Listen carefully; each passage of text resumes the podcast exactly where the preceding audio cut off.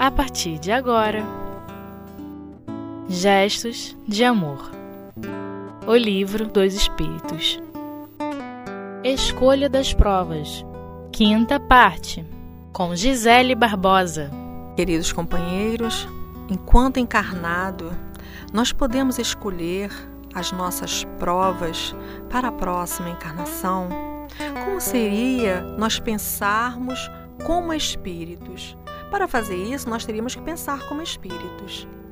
Pensar que estamos aqui vivenciando por algum motivo, trabalhando por algum objetivo, crescendo para algum momento e pensarmos em escolher as nossas próximas provas. Nós precisaríamos então reconhecer por que provas estamos passando. Porque, como espírito, mesmo na hora em que o corpo físico adormece e o espírito está liberto, nós pensamos muito, de maneira muito diferente do que quando estamos despertos, porque a matéria abafa muito do que nós somos, do que nós sabemos. Então, o nosso pensamento é bem diferente enquanto espíritos. Provas que nós achamos assim muito difíceis de passar, dificuldades que nos afligem muito, enquanto espíritos nós reconhecemos que diante da vida eterna não é nada. Diante da vida eterna, diante do que eu me propus a fazer e trabalhar, essas provas são o mínimo pela qual nós estamos passando. Então, nós podemos é, contribuir de uma certa forma para a nossa próxima encarnação, para a nossa próxima escolha, vivenciando a forma como nós gostaríamos de viver. Então, eu quero influenciar de que maneira? Porque o espírito tem escolhas diferentes enquanto fora do corpo físico. Ele tem pensamentos, sentimentos e uma visão muito mais ampliada. Mas nós podemos, de uma certa forma, interferir. Porque durante toda a nossa jornada terrena, nós estamos programando a próxima encarnação, porque nós estamos imersos em uma lei. E essa lei é a lei de causa e efeito. É tudo que eu faço vai e volta para mim toda causa tem um efeito. E esse efeito do que eu causei me pertence. Então, o que eu faço agora, estou programando o meu amanhã. A cada dia eu estou programando o meu amanhã. É certo que eu tenho algumas coisas pelas quais eu passarei devido às minhas escolhas do passado, que são chamadas as provas, que o destino colocou no meu caminho pela minha encarnação, pela minha escolha e pelas minhas atitudes passadas. Então tem algumas coisas assim um pouco mais graves que eu não posso modificar, mas todo dia eu posso escolher um caminho. Todo dia eu posso escolher como agir diante dessa problemática que me aflige, diante dessa prova. Porque quando eu penso em escolher a prova, será que eu penso, ah, eu não escolheria esse tipo de vida que eu estou levando, está tão difícil? Eu não escolheria essa prova nesse momento, porque eu não estou conseguindo passar? Geralmente nós pensamos não em trabalhar mais, mas em trabalhar menos não em cumprir mais, mas em deixar um pouquinho para depois. Quando nós pensamos em colaborar com as nossas provas futuras, é porque achamos que ela está muito pesada. Porque se nós acharmos que está pouco, é só trabalhar mais. Trabalhar mais no bem. Porque fazer o bem como convém é o objetivo único da vida. Está aqui no Livro dos Espíritos, lá na questão 860. Que fazer o bem é o objetivo único da vida. Então, é, sem dúvida, nós podemos contribuir muito para as nossas escolhas futuras, porque agora, neste momento, o que eu estou fazendo é o que fará, consequentemente, a minha vida de amanhã. Então, como eu estou caminhando agora? O que eu estou sentindo agora? Como eu estou pensando agora? Quais são as minhas obras de hoje? O que eu estou construindo ou destruindo? O quanto eu já sei perdoar? O quanto de rancor, de ressentimento eu já soube vencer? O quanto de exaltação eu já soube controlar? Então, observando essas minhas tendências, observando essas minhas atitudes, observando esses meus passos, eu já posso mesmo verificar qual será a minha próxima encarnação, como será o que eu estou passando, porque a lei é de causa e efeito, o que eu causo fará o efeito depois. Cada um colhe exatamente o que plantou. Então, todas as nossas provas de hoje, estou colhendo o que eu plantei ontem. Então eu quero contribuir para a minha encarnação do futuro, para a minha próxima encarnação, para a vida espiritual. O que eu estou plantando hoje? É só verificar, é o que eu vou colher. A cada existência, eu já programo a minha próxima existência. Então, que nós estamos plantando, de que forma nós estamos plantando, em que jardim nós estamos plantando, como, como estamos cuidando dessa plantação, como nós estamos dividindo, quais são os meus atos, minhas atitudes, meus pensamentos, meus desejos, como eu me encontro nesse mundo, como eu participo da sociedade, como eu vejo o planeta, como eu me vejo como um colaborador da obra de Deus, como eu me vejo com alguém que tem uma missão a cumprir, porque a vida material, a encarnação é valiosa e é uma missão. Então, às vezes, nós pensamos assim: ah, eu queria ter mais dinheiro para ajudar aquelas crianças que estão lá naquele país, que estão saindo, que estão é, sofrendo, que estão até desencarnando, porque se eu tivesse mais dinheiro, se eu pudesse. Mas nós todos podemos fazer algo no momento em que nos encontramos. Porque quando eu penso, ah, eu queria ter mais dinheiro, e se eu tivesse mesmo aquele monte de dinheiro, eu estaria beneficiando alguém ou estaria primeiro beneficiando a mim mesmo, aos meus, aos meus entes queridos, para depois pensar em beneficiar alguém? Não que eu não vá beneficiar ninguém, mas eu pensaria primeiro no outro antes que em mim e na minha família?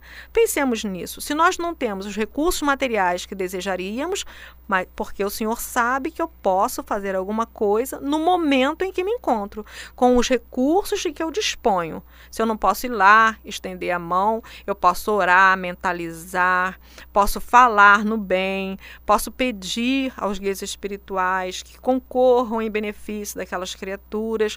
Eu posso usar o meu pensamento pensamento que vai pelo fluido, que o pensamento, quando ele sai de mim, ele vira matéria, porque ele imprime a sua imagem no fluido universal e é visto pelos outros espíritos. Então, eu pensar em const com constância, no bem dessas criaturas, se eu pedir realmente consentimento com o coração, que eu desejo o bem dessas pessoas, eu estarei efetivamente fazendo bem sem precisar ter mais recursos porque existem pessoas com recursos que podem, ou vão ou não vão, fazer alguma coisa. Existem as pessoas. E a prova dessas pessoas, a minha prova é não ter o recurso, é usar o meu pensamento, o meu tempo, aquilo que eu tenho, a minha palavra.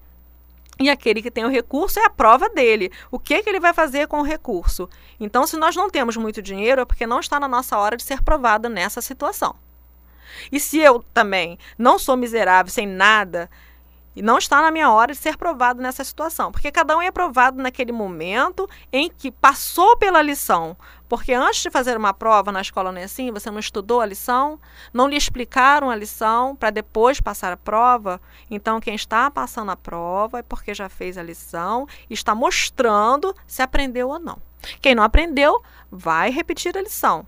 Quem aprendeu, passa para outra e assim por diante. Então, nós estamos no momento e na situação em que precisamos fazer a nossa prova. Então, a nossa prova é exatamente no recurso que nós temos, no lugar em que nos localizamos, na sociedade que nós estamos, com a família em que nos inteiramos, a nossa prova é ali. A nossa prova é observar se eu estou passando por essa, por essa situação em, na qual eu cheguei da melhor forma possível, sem queixas, sem reclamação, sem contendas, sem agressividade, sem culpar a ninguém, sabendo que eu estou colhendo o que eu plantei. Então nós vamos pensar assim: eu estou nesta situação exatamente como eu cheguei. Ainda não é minha hora de ter muito nem minha hora de não ter nada. E eu passarei por essas situações. Todos nós passaremos por a situação de ter muito, de ter demais e de não ter nada. Se já passamos, nós vamos saber. Nós vamos perceber, porque será fácil passar pela situação. Então, nós vamos passando pelas situações que nos cabe. E neste momento, do jeito que nós estamos, nós vamos programando a nossa próxima encarnação. Sempre nós vamos programando. E nós podemos escolher, mentalizar, conversar com o guia espiritual, sim. Mas qual a nossa verdadeira intenção entre escolher uma situação, escolher uma cidade, escolher uma família, escolher um país para viver na próxima encarnação? Qual a nossa verdadeira intenção? É o nosso crescimento?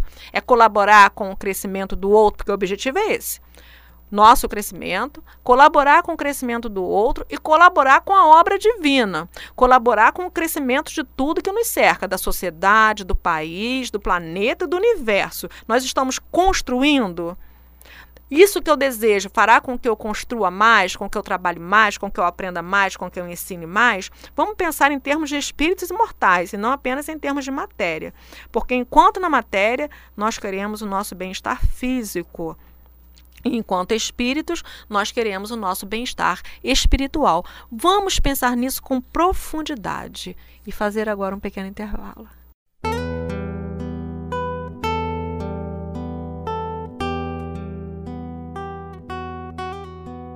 Gestos de Amor O Livro dos Espíritos. Bom, agora nós queremos saber se os espíritos superiores, né, que já conseguiram elevar-se, se eles ainda têm provas a cumprir. Porque aí mesmo os espíritos superiores para nós ainda não estão perfeitos. Eles são superiores, mas o caminho para a perfeição ainda corre por um bom tempo depois que não precisa mais encarnar em mundos materiais, nessa matéria densa, os espíritos ainda vão cumprir. Então, essas provas não são tribulações materiais como a nossa, porque as tribulações materiais são muitas, começando pelos cuidados que o corpo exige, porque o corpo físico exige muito cuidado, começando pelas vacininhas das crianças, né, para não ficar sujeito a todo tipo de vírus, bactérias, doenças, infecções. Essas vacinas são muito importantes que nos livram de uma série de problemas enquanto vai crescendo. Então, as tribulações dele não são materiais, mas eles passam por provas. Por que passa por provas? Porque estão estudando, estão aprendendo e tudo que nós estudamos, aprendemos, é, só é efetivamente experiência, só faz parte do aprendizado quando é provado. Quando você mostra que aprendeu. Nós aprendemos, nós vivenciamos isso desde sempre na escola. Por que, que tem a prova? Para o aluno mostrar que aprendeu a matéria. E é assim com o espírito. Então, se ele está estudando, aprendendo, ele tem que mostrar, tem que mostrar que aprendeu, fazer a passar pela prova. Só que para espíritos que já chegaram num certo grau, essas provas não são materiais. Eles passam por provas menos penosas, que seja, eu acho muito penoso, porque é de nos auxiliar.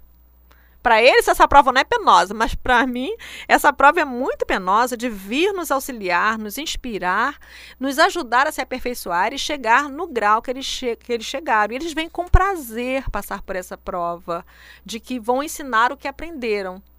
Né? Quando a gente faz. É, pedagogia, faz faculdade e vai lecionar e vai ensinar o que aprendeu.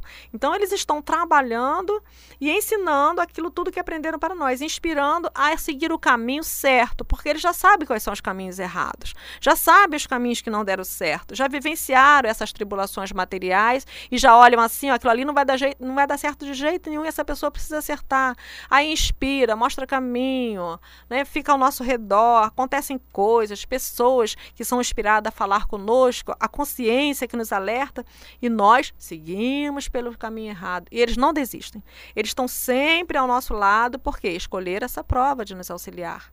Escolher essa prova. Então, ouvir e sentir aquele que tem mais experiência. Nós fazemos isso, porque quanta experiência não tem os idosos, porque já passaram por uma série de tribulações, já cometeram uma série de erros, já chegaram ao acerto e querem nos dar conselho. E nós achamos que o idoso não tem conselho para dar, nós achamos que a história do idoso não tem nada a ver conosco, enquanto que é uma história muito rica de experiência que vai nos impedir, às vezes, de cometer um erro que fica difícil depois de voltar atrás. Um erro gravíssimo, até de convivência familiar. É muito bom quando nós damos mais valor ao idoso, escutamos as suas histórias, que são histórias fascinantes, de um tempo que nós não estávamos aqui, e que vivenciaram aquela experiência e viram os caminhos que não deu certo. E vão falar: meu filho, ó, esse caminho assim, assim, assim, não deu certo para mim e não vai dar para você por esse e esse motivo. E nós precisamos ouvir isso. Porque nós pensamos: não, não deu certo com a minha avó, mas pode dar certo comigo. Não dá, não. Tem coisa que não deu certo com a avó, nem com a tataravó, não vai dar conosco, nem vai dar com os netos, porque não é o caminho do bem. E quando não é o caminho do bem, eles sabem que não é o caminho do bem porque já experienciaram. E evitar que o outro passe por essa experiência desagradável sem necessidade, para não ficar com aqueles tormentos na mente, ah, aconteceu isso, isso, podia não ter acontecido, eles nos passam as experiências e nós estamos dispostos a ouvir as experiências dos avós? Se nós não estamos, imagina do anjo da guarda que nós não vemos se nós queremos ouvir os conselhos, as experiências, que são assim, dentro da nossa mente, porque eles não interferem no livre-arbítrio. Eles não vão aparecer na nossa frente e falar assim: olha, não faz isso não que vai dar errado. Não, eles vão nos inspirar. É dentro da nossa mente, a gente fala assim: ai, que pensamento esquisito, tira isso da cabeça. Esse pensamento está vindo toda hora. Aí quer tirar da cabeça em vez de prestar atenção? Que pensamento é esse insistente dentro da nossa cabeça? Que é a palavra do guia espiritual. Então nós vamos prestar, começar a prestar atenção naqueles pensamentos que aparecem assim, que vêm e a gente pensa, de onde que saiu isso? Saiu de algum lugar. Então vamos analisar esse pensamento. Quando tiver que tomar uma atitude, tomar uma resolução séria que pode interferir na nossa vida ou na vida alheia, vamos prestar atenção, porque quem já aprendeu, quem já vivenciou, quem já escolheu errado a prova e quem já faliu, vai chegar para nós e vai falar: Isso aí não vai dar certo. E fala do nosso lado: Isso não vai dar certo. E nós sentimos essa inspiração, porque isso é a providência divina que nos colocou no mundo para experienciar, sabe que nós somos tolos, sabe que nós somos assim, achamos que sabemos muito e não sabemos nada, e está sempre do nosso lado para impedir que a nossa queda seja espetacular e cause transtornos para a próxima encarnação. É que nós estamos aqui pensando em qual será a as nossas provas na próxima encarnação. Então eles estão tentando evitar que nós tenhamos várias encarnações para consertar um erro porque tem erros que nós precisamos de duas, três, quatro, assim como nós precisamos de várias encarnações para vencer, um orgulho muito exacerbado, um, um egoísmo muito exacerbado. Então, nós precisamos consertar e levamos várias encarnações. O suicida precisa de muitas encarnações para vencer essa vontade de se suicidar quando chega naquele ponto de enfrentar as dores da vida, de enfrentar as perdas, de enfrentar as dificuldades, de enfrentar uma falência, de enfrentar o abandono O que? Não se conscientizou ainda que a vida é eterna, que você é imortal, que se você perdeu esse corpo físico agora por escolha, por sua vontade, na próxima encarnação você já programou, já sabe qual vai ser a sua prova. Repetir tudo outra vez. Vai fazer desde o começo e vai chegar naquele momento, aquela prova vai ser a mesma, porque você não fez a prova, deixou em branco, vai fazer de novo. Então, se você vai deixar suas provas em branco, se você vai fugir delas, na próxima encarnação você vai fazer a lição outra vez e vai chegar na mesma prova. Quantas encarnações nós vamos deixar as provas em branco? Então, às vezes, nós nos enganamos na eficácia da, das provas que escolhemos. Pedimos ao guia espiritual, não, eu quero ir, eu quero ir, eu quero fazer assim, eu quero viver em tal lugar, eu quero viver essa vida, eu quero viver com outra pessoa. Aí ele deixa, está insistindo, nós temos liberdade de escolha, mas ele avisa, ó, você não tem forças para passar por isso. E aí, realmente, nós podemos falir. Aí nós chegamos lá na espiritualidade, né, para o guia espiritual de cabeça baixa, eu falei assim, não, qual é a prova que eu vou suportar? Porque essa não deu, acho que ainda não vou aguentar. E ele disse: exatamente, esse gênero de vida, isso que você quer passar, ainda não dá. Então, seja o que for que esteja nos perturbando, seja o que for que esteja nos magoando, nos dificultando a vida, doença, familiares, trabalhos, traições, Levanta o pensamento para o guia espiritual, porque ele vai atender. Para o anjo guardião, como nós podemos chamar, que ele vai atender. Aquele que tem mais experiência, ele vai atender. Conversa com uma pessoa boa, legal, de mais idade, que já experienciou, que já viveu, que já viveu bastante a vida. Pede conselhos, mas nunca desista, porque mesmo que nós tenhamos escolhido provas mais pesadas do que podemos, que esteja acima de nossas forças, com o auxílio, com o reforço, nós conseguimos passar por ela para não perder essa encarnação. Vamos pedir ajuda, vamos pedir conselhos, vamos conversar com amigos, vamos acatar os conselhos. Não é fazer o que o outro está mandando, porque aí nós perdemos a liberdade de decisão. Mas vamos ouvir e vamos ver o que nós damos conta. Mas nunca desistir de uma prova. Nunca desistir porque foi traído, ou porque perdeu o emprego, ou porque a doença veio e eu não quero essa doença para mim, porque eu não mereço essa doença, não porque meu filho está assim ou assim, está envolvido com drogas, está envolvido na criminalidade.